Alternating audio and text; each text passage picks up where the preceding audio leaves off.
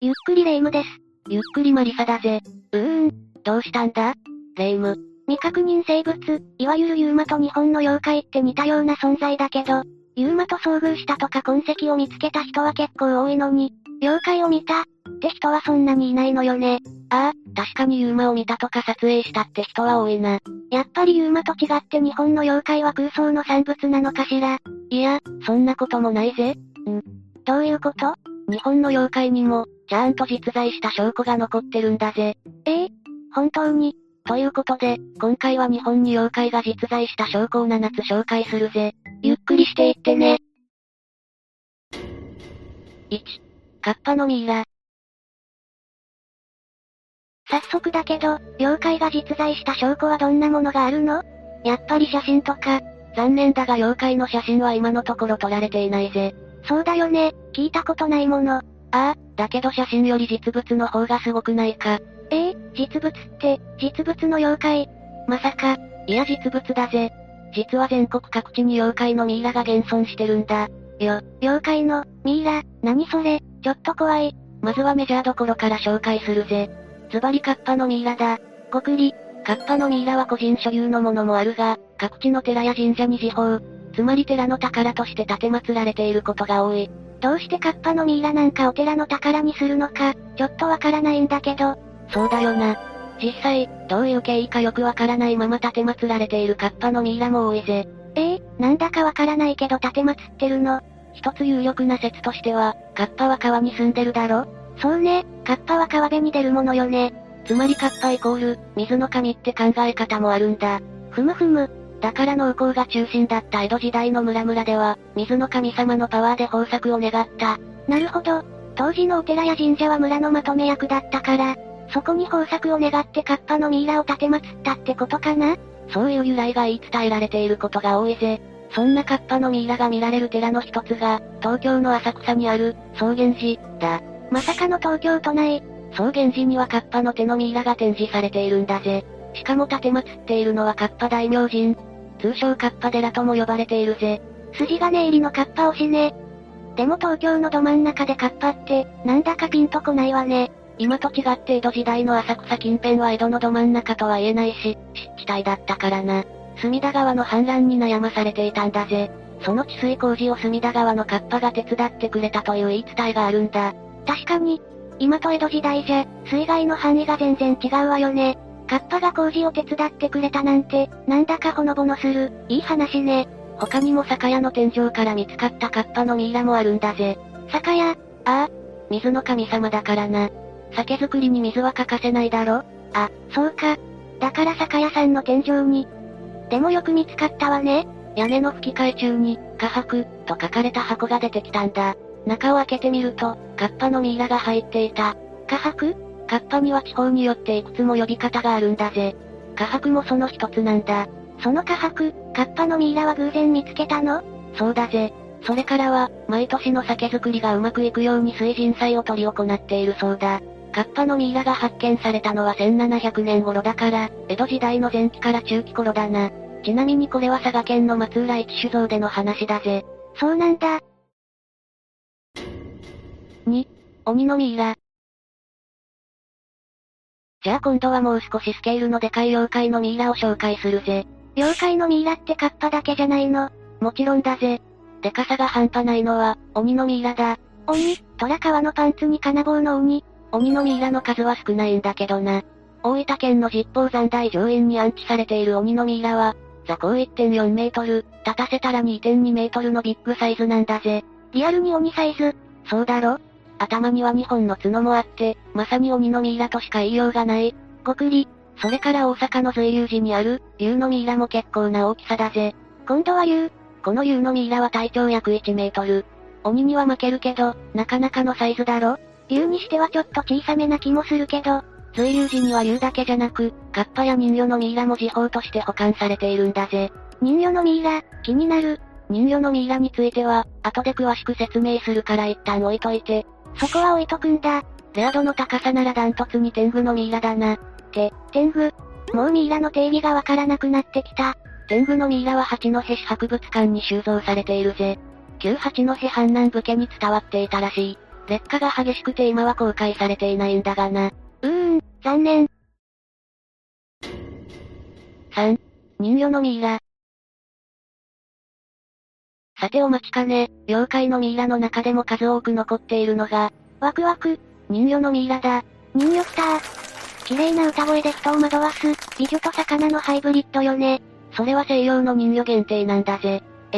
人魚に西洋とか東洋とか違いがあるの日本や中国の人魚は、その肉を食べると不老不死になれると言い伝えられている。見た目もどっちかといえば人面魚みたいな感じだぜ。西洋の人魚とはかなりイメージが違うわね。だけど不老不死のご利益が転じて、人魚のミイラは無病息災や長寿を祈願する、信仰の対象になっているぜ。へえ、いろんな信仰があるのね。人魚のミイラで一番の有名なのは和歌山県にある最高寺だろうな。高野山のふもとにあるお寺ね。最高寺の人魚のミイラは、カムロカルカヤ堂に安置されていて、参詣すれば実際に見ることができるぜ。一般公開されていないものが多いのに、会いに行ける妖怪のミイラってことね。人魚のミイラといえば、頭が2つある相当タイプが多いのも特徴だな。頭が二つ。そうなんだぜ。なぜか相当人魚のミイラが数多く残っているんだ。あれどうしたんださっきから、実在した妖怪がミイラにされたって雰囲気で話してきたけど、ああ妖怪のミイラって、本物なのいいところに気づいたな。ん最近の研究で、これら妖怪のミイラは動物や魚を組み合わせた、作り物だってことが分かってきたんだぜ。やっぱりそうなんだ。でも待って、作り物なのは残念だけど、残ってるだけでもやけに数が多くないそうだろ、誰かが個人的に作ったにしては数が多すぎるんだ。だから、こういう妖怪のミイラを作るアーティスト集団が、いくつも存在していたんじゃないかと考えられているぜ。なるほど。本物の妖怪のミイラだと騙そうとして作ってたとは限らないのね。ああ、江戸時代には妖怪絵巻もブームになったからな。ある種の工芸品として妖怪のミイラが作られていたのかもしれない。それに、それに、ミイラに使われている骨の中には、何の動物の骨なのか判明しなかったものもあるんだぜ。謎の骨、妖怪が実在しないとは言い切れなくなったわね。妖怪が実在した証拠としてはちょっと地味だが、それだけに信憑性が高いアイテムもあるぜ。気になる。 4. 雷の証文。それは、妖怪が書いたとされる証文だ。予想以上に地味。まあな、でも雷の証文って聞いたらちょっと興味が湧くんじゃないか。雷の証文、確かに興味がある。どういうことなの証文というか手形なんだが、雷が、寺や檀家を襲いません、という証として、日傘に押した手形があるんだぜ。何それその昔、葬式の最中にものすごい雷が鳴り始めたんだ。その雷雲の中から怪物の手が伸びてきて、お経を読んでいた住職を掴もうとしたぜ。だけど、住職は力自慢だったから逆にその手を引きずり下ろした。超パワー系お尚。そうこうしているうちに雷雲も消えたんだけど、その怪物は住職に捕まったままで空に帰れない。そこで住職は自分の寺や檀家を襲わないなら許してやるから証文をかけ、こう言ったんだぜ。お尚さん強すぎ怪物は字が書けないから手形で勘弁してくれって住職の日傘に手形を押して、ようやく許してもらえた。これは山梨県にある一蓮寺という寺に伝わっている話だぜ。その日傘は今でもあるの毎年7月に虫干しの行事があって、そこで参詣すれば今でも見られるらしいぜ。そうなんだ。それはぜひ見てみたいわね。こういう、悪さをした妖怪が証文や詫び状を書いて許してもらったって話は全国にあるんだ。今でも証文や詫び状が残ってるのも貴重だし、読めない文字で何が書かれているのかわからないものが多いのも面白いよな。うーん、確かに、妖怪が実在した証拠としては地味だけどかなり興味深いわね。来獣。雷つながりでもう一つ、実在する妖怪を紹介するぜ。実在するって言い切っちゃうの。こいつは実在するからな。ええ一体どんな妖怪なの雷と共に降ってくる、その名も雷獣。雷獣、ボケ、みたいな名前ね。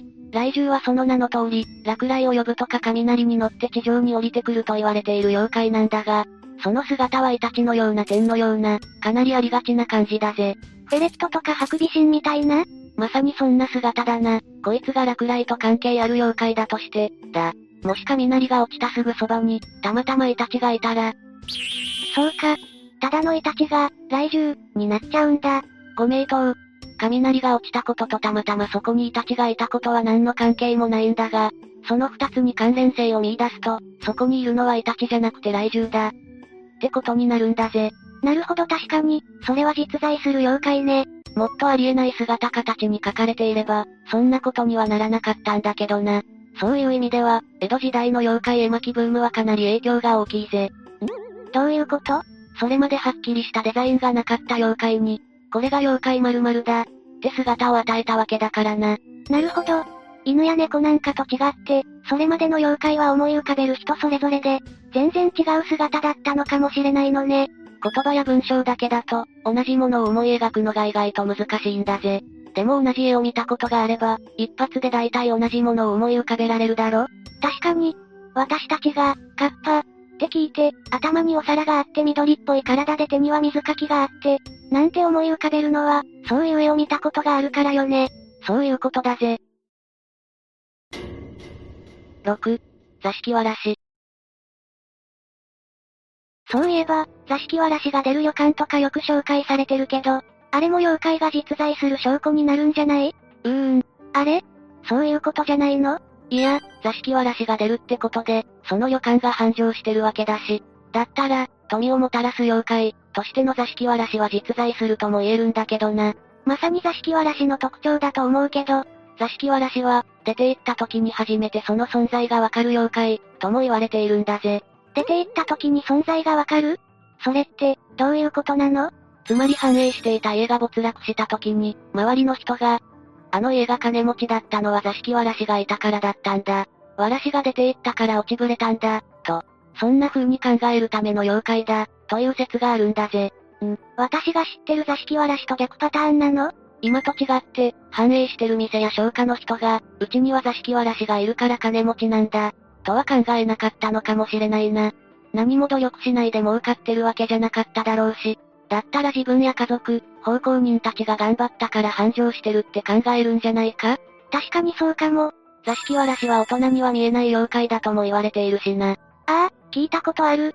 子供たちが遊んでると、なんだか人数が多いような感じがするってやつでしょそうだぜ。子供たちにもはっきりとは存在がわからないんだよな。大人だったらなおさら気づかないわね。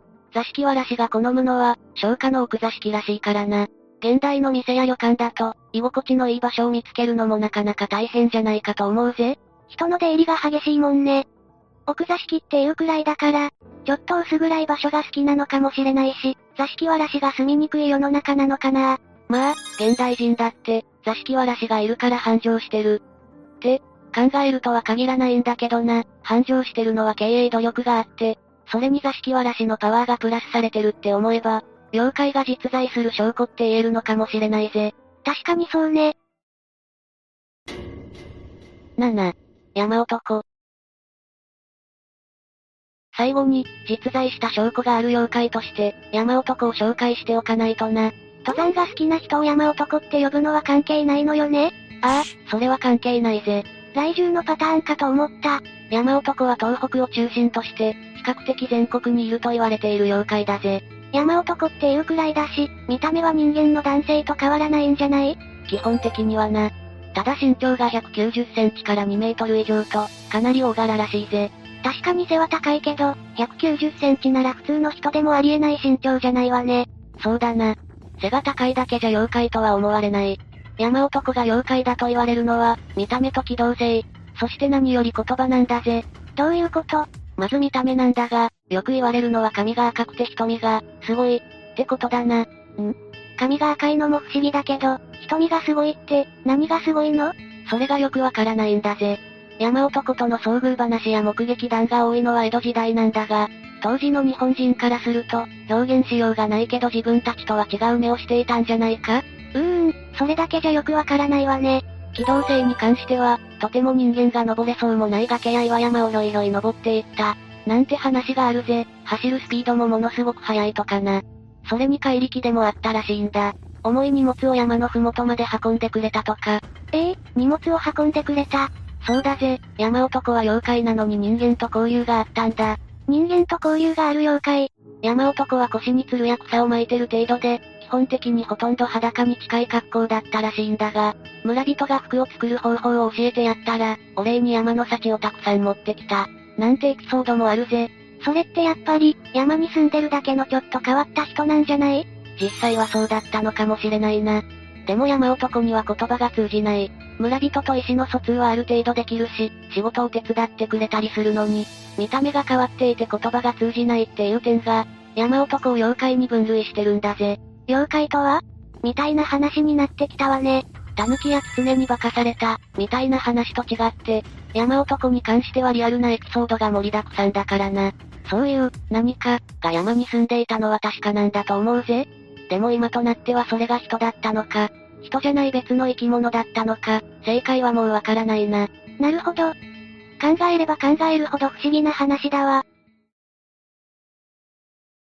妖怪の興味深いところは、本物かなちょっと嘘っぽいな。でも本物だったらすごいな。っていう、いるともいないとも言い切れないところだからな。それは現代人でも昔の人でも同じように感じてたんじゃないかと思うんだぜ。結局、実在するのかしないのか、ああでもないこうでもないって考えるのが楽しいのよね。というわけで、今日の動画はここまで。動画が面白かったら、高評価とチャンネル登録をお願いします。最後までご視聴いただきありがとうございました。